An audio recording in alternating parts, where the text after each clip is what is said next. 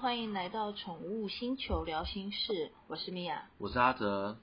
阿哲老师。我们今天要来探讨的主题叫做生藏犬。是那什么是生藏犬？生藏犬，我们今天想要聊这一个主题，其实是因为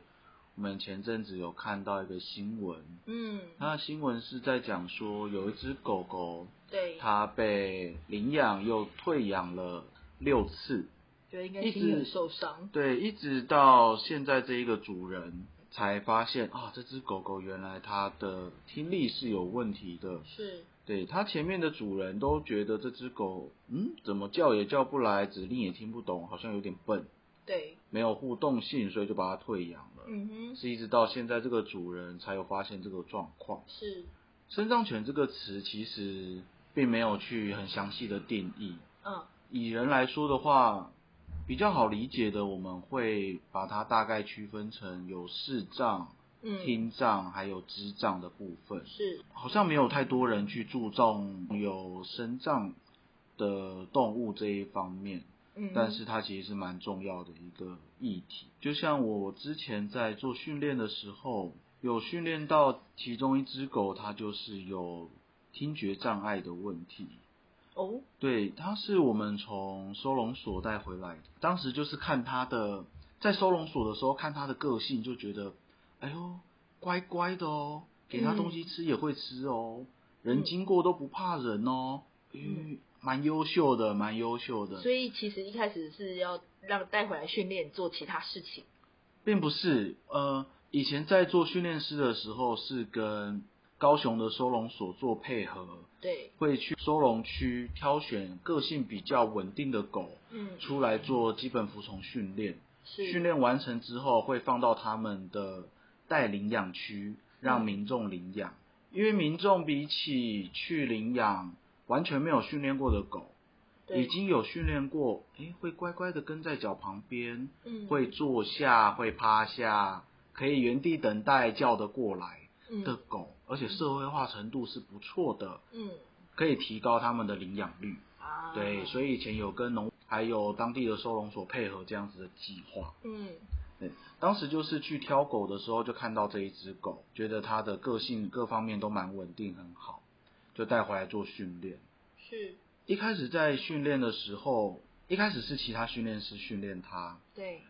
的时候，他们就发现，哎，这只狗不理人，嗯对，哼，不理人，对，不理人。后来叫它也不会听，没有反应。嗯之后就有来问我，我觉得奇怪，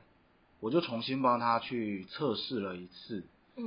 因为我们在社会化测试上面会做一个声音测试，是，对，可能会制造一些碗掉下去的声音啊，或者是人说话的声音、嗯鞭炮声，会有一些这方面的测试，就发现他完全没有反应。哦，没有，完全没有反应。对，因为就算是对于声音的敏感度很低的狗，嗯，它也应该会对外界的声音有一点生理上的本能反应，是，像是转耳朵嗯哼，这类型的反应，它完全没有，所以才发现啊，原来它在收容所里面会这么乖巧稳定，是因为它听不到，所以它才有这样子的行为表征出现，所以那个时候就很很着重在调整它的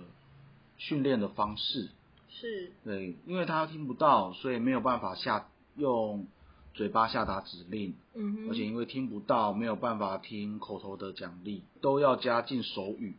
对，加进手语的坐下、嗯走这边，还有等待、换回等等的嗯奖励的时机点也必须要那个标定也从声音变成光线这样子，花比较多的时间去陪伴他，去照顾他。嗯哼，当然，它这只狗到那个时候训练还在训练中，就已经被学校的学生领养看者上哦。对，一见钟情，我就是要它。我我当然也跟那个学生做了很多卫教上面的部分，照养观念等等的。因为毕竟是生障犬，生障犬不跟一般的宠物宠物犬、嗯健康的宠物犬不太一样。嗯哼，他他在照顾上要更花心思，是，因为通通常听不到的狗狗，如果是天生的，对，它也不太会叫。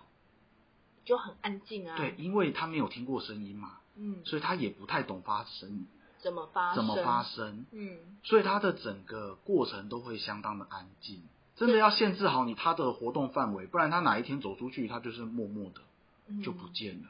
你都哪里都不知道的那种感觉。对，有做了很多这方面的一些教育，嗯还有怎么带领他啊、手语啊等等的，给怎么给他奖励品，这些都有教他。是，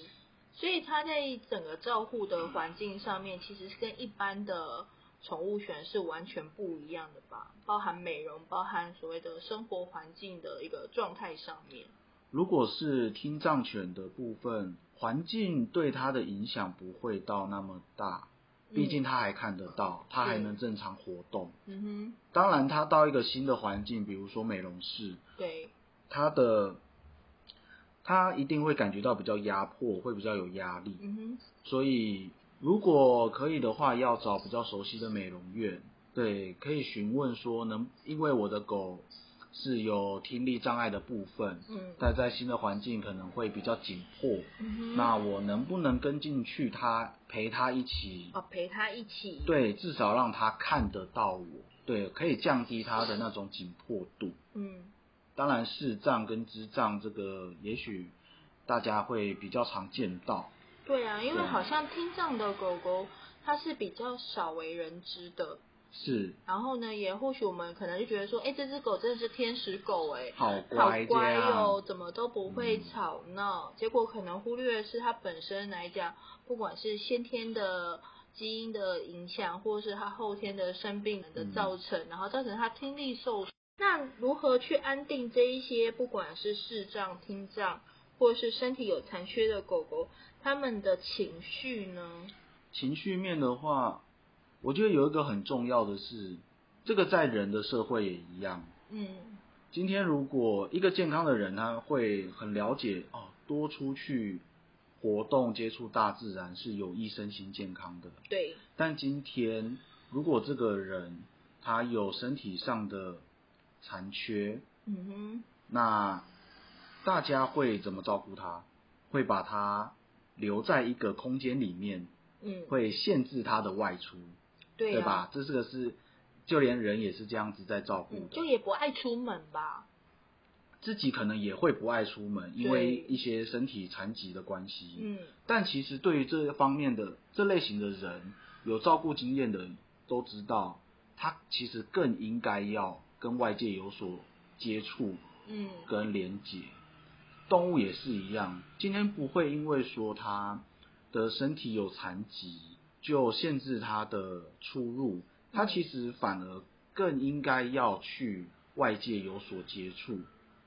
或是他可能更向往，可以这么说吗？他其实可能更向往大自然，更向往外出的这一种比较自由奔跑的状态。自由奔跑的状态，它一定会向往。如果是后天的，嗯，先天的，它可能就习惯这个状况。。对，因为他但哦如本来果就没是有，对后天的生病或者是意外才造成他这样子的残疾，那他就会很向往他从前嗯还可以自由奔跑，嗯还可以清楚看到东西，还可以听到声音的这种场景。那如果说这些宠物啊，主人他们愿意去做这样子的领养的动作，他也嗯前提是他已经知道说，哦，我可能即将会带回来一个身体有残缺，或者是有一些嗯是功能上面有一些缺失的狗宠物，是那我们要如何的去呃给予一个好的建议或者是提醒的地方呢？我觉得如果以想要因为很有爱心，想要领养这方面有残疾的动物，嗯，其实它的它是有难度的。宜兰东山乡的一个收容所，是他那边就是专门在在救援有生长部分的狗狗。嗯我曾经有跟那边的负责人聊过，是。他们基本上救援回来的生长动物嗯哼，是不会再开放民众领养。我今天救援来一只生长的动物，它已经很它它就已经在外显上是有残疾的了。对，所以我没有办法了解说，想要来领养他的人，嗯，你究竟是有多大的爱心，还是你是想要利用他？啊，会有这样子这方面的担心，嗯所以宁可说我多付出一点心力来照顾他们的下半辈子，是我也不想要让别人领养之后，让这个有